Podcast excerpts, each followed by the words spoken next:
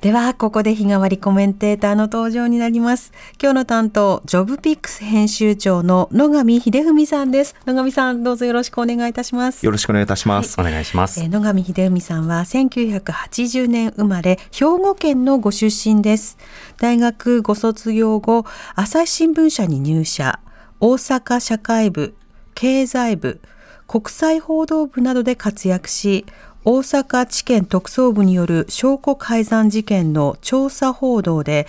新聞協会賞を受賞。また国際調査報道ジャーナリスト連合によるグローバルな税逃れを報じたパラダイス文書の取材班の日本代表でもありました。その一方、MIT マサチューセッツ工科大学経営大学院にて MBA も取得習得。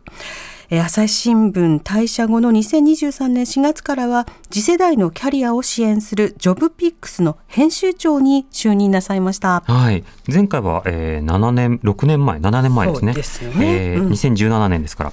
えー2017年は7年前です。えーパラダイス文書についての回でお越しいただ。きましたた。はい。またあの、もともと大阪地検特捜部の文書、あ公文書、え証拠改ざん事件の調査報道をされて、えそれであの、新聞協会賞を受賞されたと伺ってますけれども、改めてこの時の報道というのはどういったものだったんですか？そうですね。あの、当時、あの、大阪地検の特捜部の特捜検事が、えーっと、捜査のですね、肝になる証拠を、まあ、フロッピーディスクなんですけども、そのデータを改ざんして、まあ、有罪に持っていこうとしたというような、まあ、検察史上最大の、まあ、犯罪というふうに言われています。そうですね。はい、それをまあ当時の、えー大阪社会部であの知見担当だったあの記者とペアを組んでですね、うんえー調査報道したというケースです。はい。まだあの、調査報道という言葉が今とはまた違う意味合いだったと思うんですけれども、当時というのはどういうふうに取材を進めていかれたんでしょうか？えっとあの検察担当っていうのは日頃あの検察官が次にどんな事件をするのかというあのものをですね、まあ、日頃あのいわゆる夜打ち朝掛けと言われるですね、うん。取材手法で、まあ、その役所の中だけではなくて出勤時とかをあの捕まえてですね話を聞いて次どんな事件が起きるんですかみたいな話を聞いていくんですけども、うん。まあ、今回この検察官のあの不祥事ということなので、まあ、基本的にはその口を割らないと言ったらおかしいですけど、まあそれをあの、まあ、やすやすと喋る方いらっしゃらないので、はい。まああのまあ、わずかなその同僚が得たあの探知をきっかけに、まあ、状況証拠というかですねいろんな、まあ、取材をしていって、えー、とこれは間違いないだろうとでそれに加えて、えー、とその押収物というかそのフロあの証拠ですね。証拠となったそのフロッピーディスク自体が実際にまあ改ざんされているということを、まあ、デジタル上で解析して、うん。えーそれとセットでですね。いわゆるこうあの証言の話とあの実際のデータ解析とセットで、まあ、出したという形です。うん、検察がこういったような仕方で、まあ、捏造する、改ざんするというようなこと、こういったようなことが起きているというような、その可能性とそれを突き止めた時の感覚というのは、どんな気持ちになったんですか？いや最初今でこそですね、まあ、なんかその当時のことがこれが犯罪に当たるみたいなことっていうのは、あのまあ、誰もがまあ誰も聞いたら分かると思うんですけれども当時その一体これがな何に当たるのかというか、うんあの分からなくて本当にその一緒に、えー取材したその、まあ、先輩記者とこれどどのようにこの料料理って言ったらちょっとすごく言葉あれですけども、うん。まあ、向き合ったらいいのかその取材の時間のかけ方もそうですし最後のアウトプットの仕方もそうですし、まあ、ちょっと捉えようのない、うんうん。えー記憶ということもありましたし、あとはやっぱりあの過去にあのそういった取材ですね、あの捜査機関のあのそういった不祥事を取材している、まあ、記者が、まあ、追われるというかですね、立場を追われるみたいなケースもあの過去にありますので、ジャーナリズム誌の中に。あのそういった自分たちのまあ身の危険みたいなものも感じていた記憶があります。なので、相当、あの、なんか誰かつけられてないかなとか、あ の、まあ、み身の回りをきれいにするというかですね、そういうこともすごくあの気にしたあ時期でしたうね。ん確かに当時、フロッピーディスクの上書きとか日付の変更と改ざんって言われても、多数の人はピンとこない時代。はい今今でこそ、例えばスマホが普及してデジタルで、例えばあなたのパソコンに入ってたとされているデータが、実は後から上書きされたものなんだって言われたら、もう大半の人が何って言うと思うんですけど、当時は言葉の説明の手前に、それはそもそも罪になるのかとか、そうですね。そこからだったんですね。はい。まあ、その取材をした当時の検察官の方でも、構もう捉えきれないというか、うん一体これ何が起きてるんだというような状況だったことを記憶してますね。うん、そこからしかしあのいろいろなデータなどを蓄積しつつ法的に固めつつ、まあ、報道した後にそれがどういった問題なのかということをまあ続けて書いていかれるわけですね。そうですね。あの、当時の、あの、検察官って本当にイケイケだったというか、はいあの、まあ、今ももしかしたらイケイケかもしれないんですけども、本当にあの、えっと、国家の、まあ、あの、なんですかね、権力を、まあ、対峙してですね、自分たちがもう本当特捜部という形で、け警察とはまた別の形で自分たちで独自の捜査、えー能力を持ってですね、やるということで、あの、本当に、あの、東京地検特捜部だけではなくて、大阪地検特捜部も当時いろんな事件をやっていたんですけれども、あの、その後、この報道によって、えっと、その、取り調べの可視化、うん録画であったりだとか、まあ、検察改革ですね、その人事も含めたものが一気に進んだというケースになったかなというふうに思ってうます。ん、一方で焼け太りといってね、その検察改革のはずだった議論が、どんどんどんどん司法取引であるとか、あの、いろいろな取り調べの可視化もすごく一部だったりとか、そうですね。そうした状況などを見ると、やっぱり学ぶの遅いなっていうのが、ここ20年、30年それぐらいの歴史ですよね。まあ、今回のあの政治資金の話についても、あの一体その、まあ、こ政治の話に関して言うと、まあ、以前から指摘されたことはい。がまた繰り返しで、あのその時の教訓はどうだっていうことがあったと思うんで、うん。まあ、やはりそういう、まあ、権力を持ったあ立場のお人たちの中で、その、まあ、綱引きというか、うん。あのここまでは、まあ、時代の要請であの OK だけども、ここはやっぱり譲れないみたいなものは常にあるのかなというふうに最近のニュース見て感じております。そうですね。それを世論の関心などを含めてしっかりと後押しになるのかどうかというのが一つのポイントだと思います。では今日は野上さんと一緒にニュースを振り返っていきたいと思います。自民党の派閥の政治資金パーティーの裏金事件をめぐり東京地検特捜部は政治資金規正法違反の罪で安倍派の池田義孝衆議院議員と政策秘書を起訴しました。一方神戸学院大学の上脇博教授に刑事告発を受けていた安倍派の幹部7人や森元総理について東京地検特捜部は嫌疑なしとして今日付で不起訴処分としました。通常国会が今日開幕しました。来週火曜30日に行われる岸田総理の施政方針演説に先立ち前日の月曜には政治と金をテーマに衆参の予算委員会で集中審議が開かれる予定で通常国会は極めて異例の幕開けとなりました。また政治と金問題を受け自民党の谷垣グループが解散することを正式に決定しました。政府は今日能登半島地震を受け取りまとめた支援パッケージの財源として今年度予算の予備費から1553億円を支出する方針を閣議決定しました。北陸応援割として北陸4県への旅行代金を1泊2万円を上限に補助する観光支援策などが盛り込まれています。こうした中、石川県穴水町、七尾市、鹿町で明日からボランティアの受け入れが始まります。京都アニメーション放火殺人事件で昨日京都地裁で死刑判決を受けた青葉真司被告45歳の弁護側が今日判決を不服として大阪高裁に控訴しました。1974年から75年にかけて起きた連続企業爆破事件の重要指名手配犯で過激派東アジア反日武装戦線のメンバーである桐島聡容疑者70歳とみられる男が警視庁公安部に身柄を確保されたことが分かりました。パレスチナ自治区ガザの保健当局は25日、イスラエル軍が人道支援を待つ市民に対して発砲し、少なくとも20人が死亡したと発表しました。こうした中、イスラエルの主要紙ハーレツは、イスラエルとイスラム組織ハマスが35日間の戦闘休止に踏み切ることで基本合意したと報じました。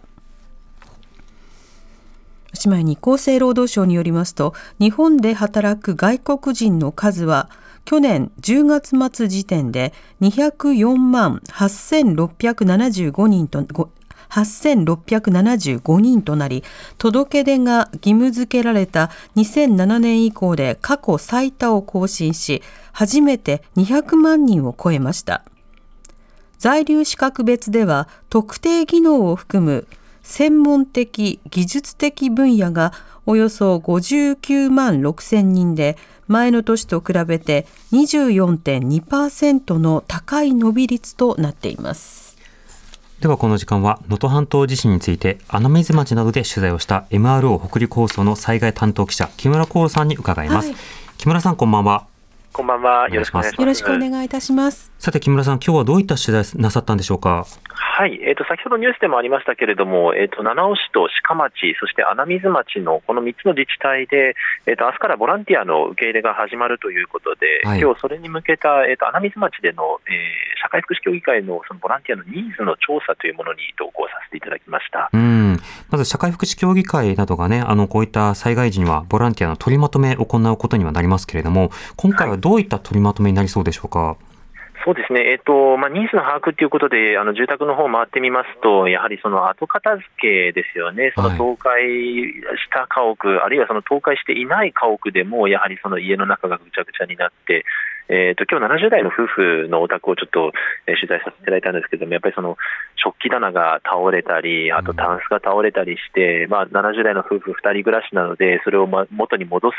その重いものをまた、えー起こすような力もないし、使えなくなった家電とかもあの捨ててしまいたいんだけれども、それを、えー持っていくあの手段が、例えば軽トラックがないとか、うん。重いものを運ぶ手段がないということで、えー、とそういったところをじゃあ、ボランティアにお願いできないかっていうところで、社会福祉協議会の方が今日調査して、えー、と今日まあちょっとあのプレ、えーボランティアじゃないですけれども、まあ、事前に入った方も一緒に同行されてて、まあ、実際にあの使えなくなった冷蔵庫、冷凍庫っていうのを軽トラックに乗せて、うん。そしてあの町内にある災害廃棄物の、えー処理場のところまで持っていくっていう、そういう作業を今日していました。うん。このボランティアの受け入れというタイミングやそれから実行などについてはどういった議論があったんでしょうか？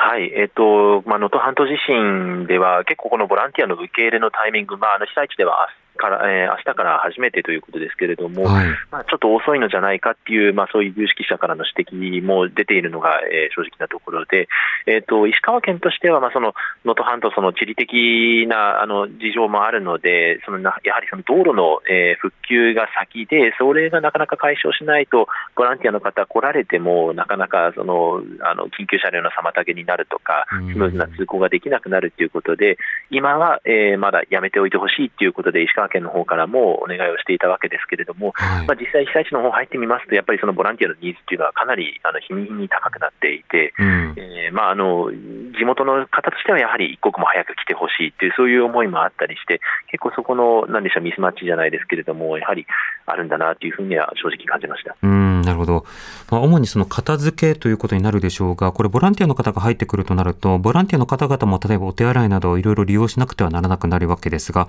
その環境の状況などについてはどう見てますか？そうですね、えっと、断水はまだあの被災地の方では広い範囲でずっと続いていますので、うんトイレはやはり本当にあの仮設トイレしかないっていうのが今、実態でして、はい。でえっとまあ、やはり、まあ、ボランティアの皆さん、よくあの分かってらっしゃると思うんですけれども、もちろんその食料とかもまだなかなか十分にあの販売しているお店とかないわけですから、うんもう事前に自分であの用意したものを、まあ、自足、あ自給自足であのボランティアをして、また変えられるように、そういう、まあ、あのことは必ず求められてくると思います。うん、はいなるほど。あの、災害担当として木村さん長らく取材されてますけれども、このボランティアの役割や課題というものは今回どう見てますか？そうですね、えっ、と、今、結構課題になっていると思うのは、その二次避難っていうのを石川県が今、推し進めていまして、その被災地の、被災地にあるその最初の近くの学校であったり、最寄りの避難所っていうところではなくて、そこからじゃあ、例えば金沢市とか県南部の方にある、えーホテルや旅館の方に、えー避難しましょうということで、あの一旦まああの数ヶ月ぐらいかもしれませんけれども、二次避難というものを呼びかけています。うんで、えー、とそうすると、やはりその被災地の避難所っていう、まあ、その残った方々っていうのが、どんどんどんどん人数が減っていくわけで、はい。もう例えば炊き出しをする人がもういなくなってくるとか、もう避難所のその運営そのものが成り立たかな成り立たなくなってきているような状況になっていますので、うんそこに、まあ、これからじゃあボランティアが入っていって、まあ、どれだけそのサポートをできるかっていうのが一つ正念場かなというふうに思います。うん、確かに。また、二次避難されている方ですと、そのお家をじゃあ今すぐ片付けるというわけにはあのいかないということになると、どうしてもその第一陣、第二陣など時間をかけてのボランティアの参加の呼びかけ、これ必要になるかと思いますが、これいかがでしょうか？そうですね、ボランティアの皆さん、今、非常に熱意があのすごくて、あの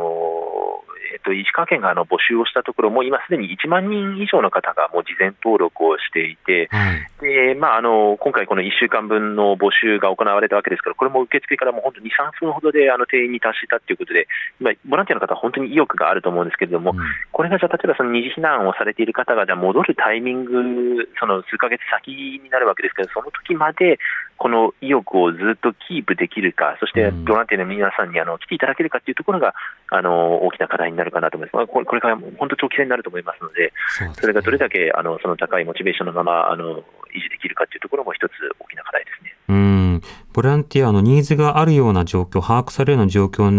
なっていくと、一方でその多くの人たちが、例えばニュースバリューなどが下がったと判断されて、あのいろんな支援がこう減ってしまうということは、これ東日本でも、あの他の地域でもこう見られたところですね。まあ、そうした中で、その石川で今どういったことがあるんだっていうようなことを、まあ、発信し続けていくと、ここはもうメディアの役割ということになりますよね。それは間違いないですね。はい。うん関心を持っていただくことが一番だと思います。はい。うん、災害報道の中身の変化というのは木村さんどうお感じになりますか？そうですね、あの初期の頃まずあの1週間、1週目ぐらいはやはり本当に命を救うんだっていうところで、あのまあ、72時間の壁とも言われますけれども、はい。まあ、とりあえずとにかく人命救助っていうところが、えー一つの大きな目標だったかなというふうに思います。2週目になってくると、もうあの物資とか、あと水、そういったものが、えーどうやったら手に入るのか、あと災害関連死をどう防いでいくのか、はいえー、とそういったところにシフトしてきていて、でだんだんだんだんあの仮設住宅とか、まあ、あの今後の住まいとか、今後の生計をどう立てていくのかっていう、そういうフェーズに、えー変わってきたなというふうに感じていますけれども、うんこれがやはりなかなかその将来像が描けないっていうのが、今回の地震の非常に難しいところで、その例えば先ほど言いましたように、二次避難をされた方が、じゃあ、いつになったらあのまた地元に戻れるのかっていう、その見通しがなかなか立たないっていうのも、うんえー今回、うん、非常にあの深刻だなというふうに思いますね。そうですね。その根詰まりと見通し、これをどういうふうにまあ解消していくのか、まあここが問われていくというふうに思います。木村さんありがとうございました。ありがとうございましたありが。とうございました。MRO 北陸放送の災害担当記者木村光さんに伺いました。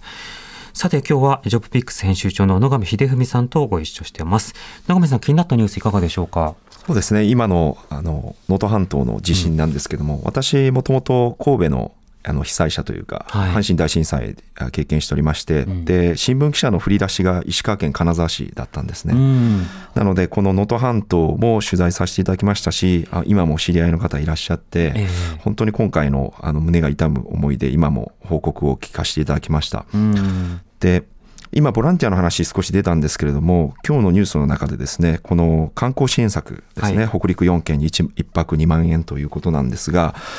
あの、まあ、今日この放送の前にあの現地にいる人たちにちょっとあの電話で少しお話を聞いたんですけども、うん。一人は報道関係者で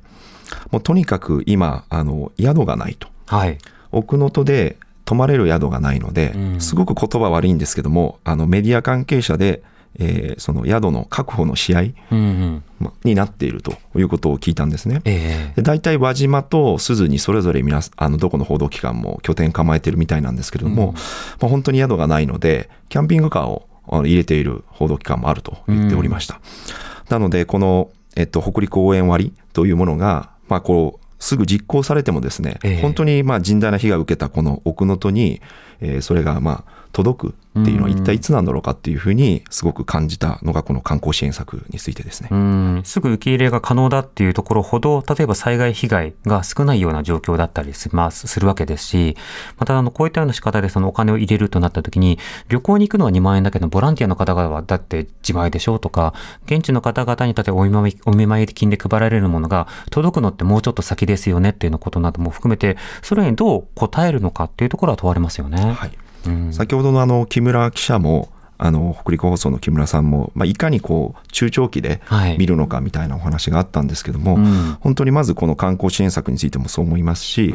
あと一つ目のですねこの政府の支援パッケージですね、あの半壊した家屋に解体費用の自己負担をゼロにするということなんですけどこれ解体ということなんで本当に応急処置的な今のこの復えっと、災害救救助のフうん。ェーズだと思うんですよね。でこれが今後普通の震災だといわゆる復旧とか復興みたいなキーワードであの、まあ、報道機関もそうですし、公的機関もやっていくと思うんですけどもあのまだその言葉を出すのが非常に難しいというか、うん。でそれがこの今回の能登は本当にそれが顕著というか、ええ。他の以前のあの私も他のし、えっと、災害地を取材した経験あるんですけど割と早い段階で復興復旧みたいなことがスローガン的に語られることがあるんですけども、今回の能登に関してはやっぱり路地のことがずっと言われてますよね。うん。それでもともと例えば能登半島なんていう、まあ、鈴でもそうですけど20年前に例えば2万人ぐらいいた人口が最近1.2万人ぐらい減っていたわけですね。でさらに今回の災害で戻れないと。例えば先ほど二次避難みたいなのありましたけどもそういった時に人口がまあ減っていく。でそこに復興復旧みたいな旧来型のそのスローガンが仮に立ったとしてもですね、うん。本当にその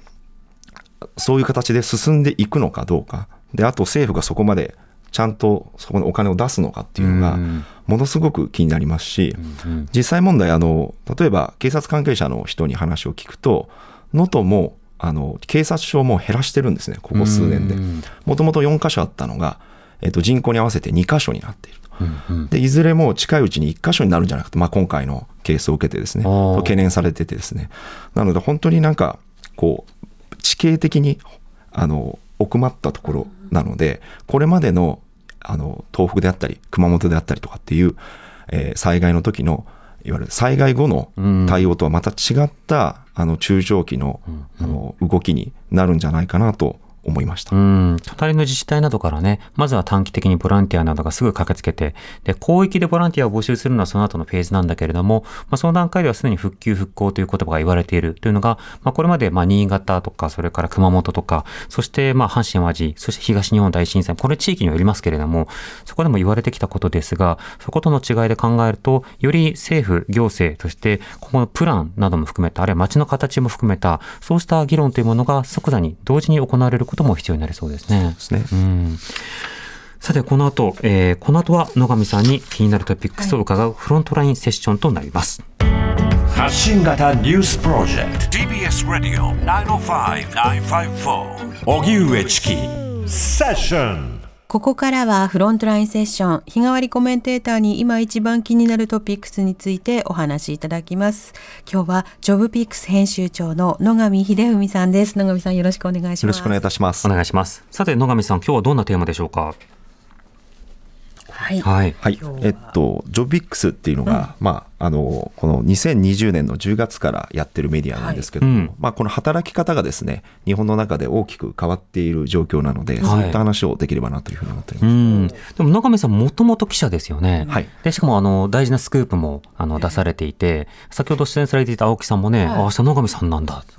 この人はね、で、あの、ひとしきりレクチャーをされて、大阪地検のスクープを出した人でっていう。出演後にですよね、うん青木さんからね伺ってということですけど、長見さん自身は、あの、朝日新聞後どういったキャリアを歩まれたんですか？朝日新聞から直に転職したわけじゃなくて、はい。間に、あの、休職してまして、うん。で、さらに留学もしてですね、はいはい。その時にこの、まあ、経営学修士という MBA みたいなのを取ったんですけれども、まあ、その休んでいる1年半ぐらいに、まあ、自分の、自分自身がですね、40を超えて、四十にして惑わずみたいな言葉ありますけど、はい惑いまくってですね、あんなの嘘ですよ。あの、四十にして惑わずって。あれ、講師がね、あの、弟子に言った、あの、マウンティングだと私は思ってるので、40にしても人は迷いますから。迷ってですね、で、まあ、今後どうなのかという時に、あの、最終的には、まあ、1年前にですね、転職するという決断をしたと。うん。なるほど。そうした中で仕事について考える機会も多かったということなんですか？そうですすね、まあ、アメリカの、まあ、1年以上いたんですけれども、まあ、アメリカのあの仕事の仕方っていうのが、今、日本でかなりキーワードになってるんですけども、ジョブ型雇用というのはですね、うんうん。えっと、日本のこれまでの従来型の、えっと、採用というのがですね、まあ、新卒で、一括採用してジェネラリストってまあ何でもできる人を育てていくみたいな形だったんですけど、アメリカっていうのはまあいろんなこう解雇されたり一時解雇も含めて結構あるのではい。こうこういう仕事ですよっていう、まあ、職務内容をですね示してでそこにまあ応募したり、うん。えーまあ、一時解雇されたりっていうようなことをこう、まあ、回転ドアのようにやるような国なんですね。ええ。でそのジョブ型と呼ばれている形が日本でも、まあ、徐々にあの大手も含めてですね、えー始まってきておりまして、うん。で今やっているこのジョブピックスというのはそのジョブ型というものに注目してあの業界とか会社とかの名前で入るんではなくて、はい。まあ、例えば小木さんだったらパーソナリティとうんあるじゃないですか。まあ、ねパーソナリティは結構ざっくりしてるけど、まあ、例えば声の仕事の中で、ナムさんだったらアナウンサー、司会、あとは DJ とかですかね。で、私だとはその物書き、取材、インタビュー、調査、あるいは報告書作りとかっていうのがジョブになりますかね。そうですね、ジョブうん結構されてる方だと思いますね。うんでそれ今おっしゃられたのがすごくポイントで一つの会社例えば私が朝日新聞で新聞記者20年ぐらいやりましたとい。うことだと、まあ、一つの会社で一つの仕事名刺も同じ肩書きということだったんですけど、あのお二人のようにいくつもの、まあ、職ロールですね役割を持って働く、まあ、副業も含めてですね、まあ、そういった時代が今来ていると、現実になっているということですね。はいでそうした中で、このジョブピックス、そのジョブにこう着目をして、まあ、仕事探しをこうサポートするということになるんですか？そうですね。あの働き方自体が変わっているっていうのもあるんですけども、うん。やっぱ新しい仕事が生まれていると思うんですよね。はい。例えば、えっと、営業ありますよね、まあ、物でもサービスでもいいんですけどあの相手まあ企業さんに買ってもらうと、うん。まあ、個人に買ってもらうでもいいんですけどあのオンラインとかネットで物を売ったりするっていうのは昔ご法度だったんですね。はいはい。でそれが今インサイドセールスっていうのがものすごい広がっていてこれはそのフィールドセールスっていわれるいわゆる営業さん現地に行って物を売ったりサービスを説明したりする人別にまあこのメールであったりあのズームであったりとかうんそういうところでまあこう見込み客をこう作っていくみたいな仕事がものすごくこう盛り上がったんですよねこの間、はいでそういったようにあの仕事自体もやはりこうそもそも時代にすごくフィットして変わっていくものなので、うん。なんか従来型の、まあ、キャリアの、まあ、報道であったり、えーまあ、こういう仕事って働くってこういうことだよとはまた違うですね新しい働き方を世の中に出すっていうことはそれはまあ一つの世の中の切り口を提示してるっていうことなので、まあ、メディアとして何か存在意義があるかなと思って今やっております。なるほど。まあ、例えば、その一昔前とかですと、その女性が働くということに対してモデルがいなかったという状況がありますよね。そこに対して、いや、こういった仕事の仕方をしていますよとか、例えばその家、に半分いて、で、出社が半分でとか、そうしたの仕事のスタイルをしている人がいますよっていう、そうした姿が見えることによって人々の働き方っていうもののイメージが変わるということありますが、こういったところをつなげていくのも一つのポイントなんでしょうか？そうですねあのやっぱりロールモデルと言われるですねこう先輩が、あの会社の先輩だけだと、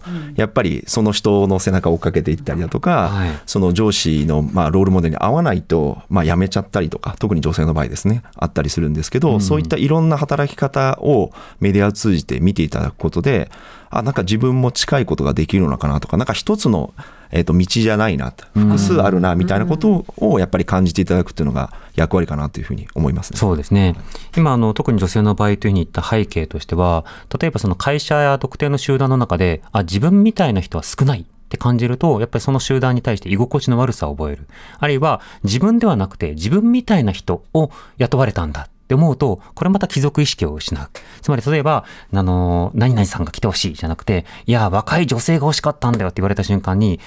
やる気なくしますよね。そうやって呼ば言われた人は。しますね。うん、それと同じような仕方で、やっぱりロールモデル不在、あるいは周りの集団を見ても自分と同じような状況の人がいないということが、いかに動機を下げるのかっていうこと自体は、いろんなところで報告されるようになりましたよね。はい、やっぱりその女性の中でのこう、まあ、日本の中でのこの今課題ですね、はい。何かというと3つキーワードがあると言われてまして、うん。で1つがダイバーシティの推進ですね、はい。でもう1つがキャリアオーナーシップで、まあ、自分で自分のキャリアを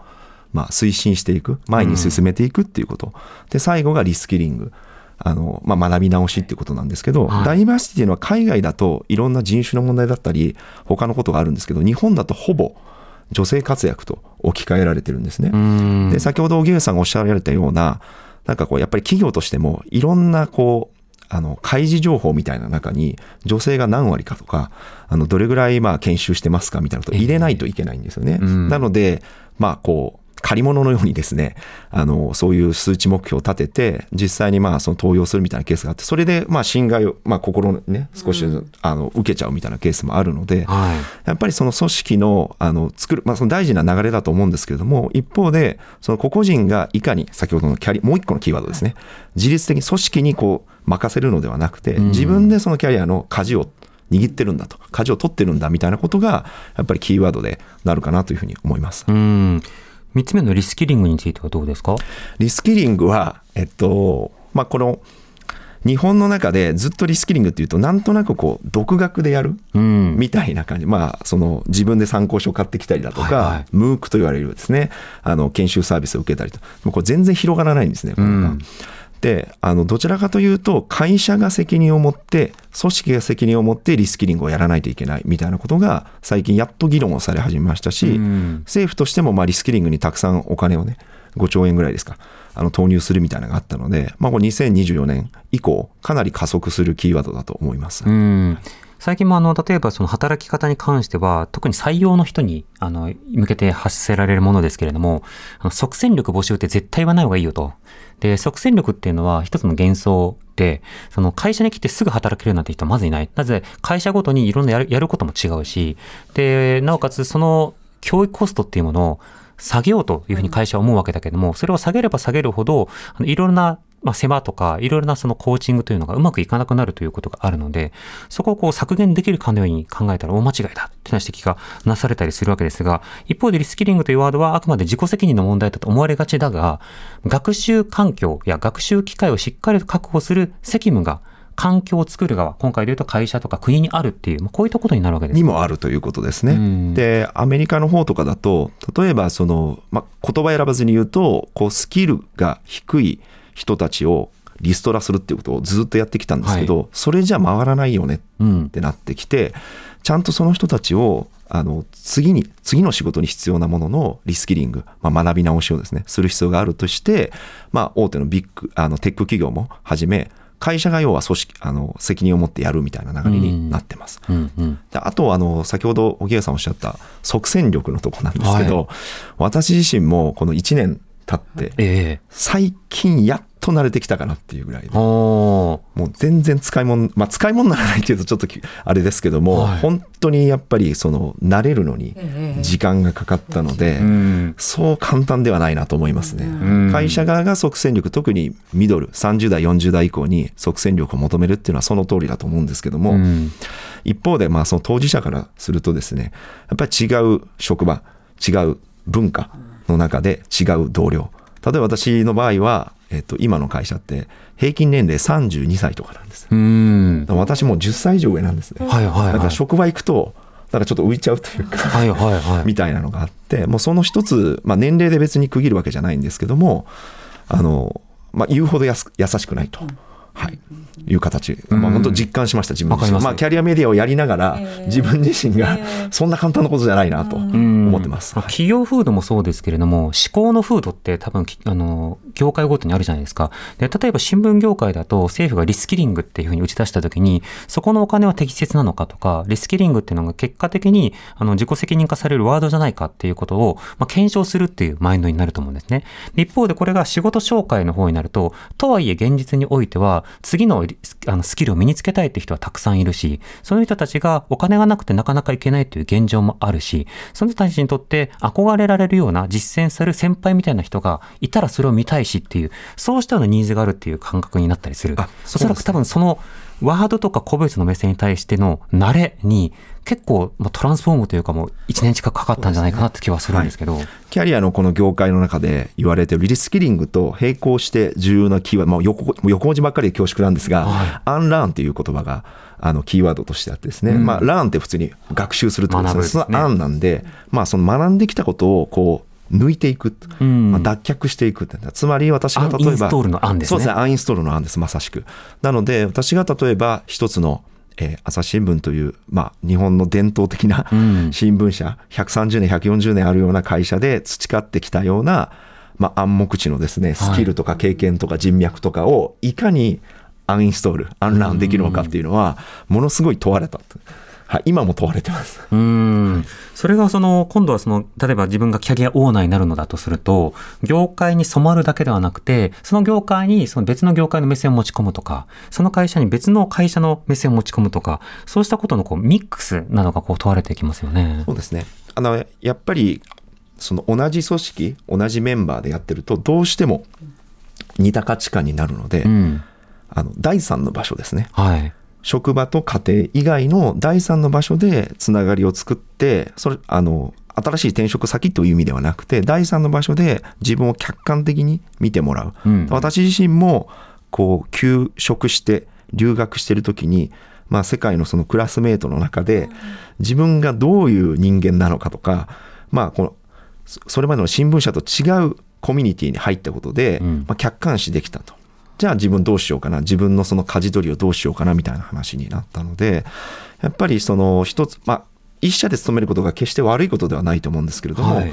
その他のサードプレイス第三の場所をいかに持てるのかみたいなところはすごく大事ですしメディアもあのただ一方的に情報を流していくだけじゃなくて、うん。やっぱ最近コミュニティですね。いろんな人と人をつなぐみたいな企業と例えば採用したい企業とまあ、例えばキャリアを変えたいという人をつなぐみたいな役目もメディアはどんどん求められている状況です。うんメディアというのはね、その媒体なので、そうですねあの、仲立ちとなる、何と何をつなげるのかというのが問われてくるわけですが、えそんな野上さんが、えー2月から金曜日のセッション内でジョブピックスの番組をスタートさせるということです。内容はどうなるんですか？はい。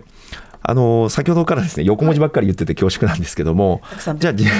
はい、実際に働いている方々うん。が本当に、まあ、そういった例えばアンランであったりリスキリングであったりもしくは世代間のギャップであったりとかっていうのをどう感じているのかっていうのをやはり直接聞いてみたいなと。うん。でそれを一緒にこのラジオの、まあ、形を通じてですねあの耳を澄ましたいという思いがあって、こうスタジオにですねこう実際の現役の働いている方をお呼びして、まあ、インタビューして、うんあの例えば日頃どういう、まあ、職場でどういったことに、まあ、悩んでますかとか、そういったことをまあインタビューしてあのこちらが日頃報じているあの調査結果であったり、え。えーロールモデルの話であったり結びつけてですねちょっと解説をつけてお届けできればなというふうに思ってます。うん。やっぱ仕事の等身大、仕事のありのままっていうものを語りながら聞いていくということになるんですね。はい、うん。あの先日も少しその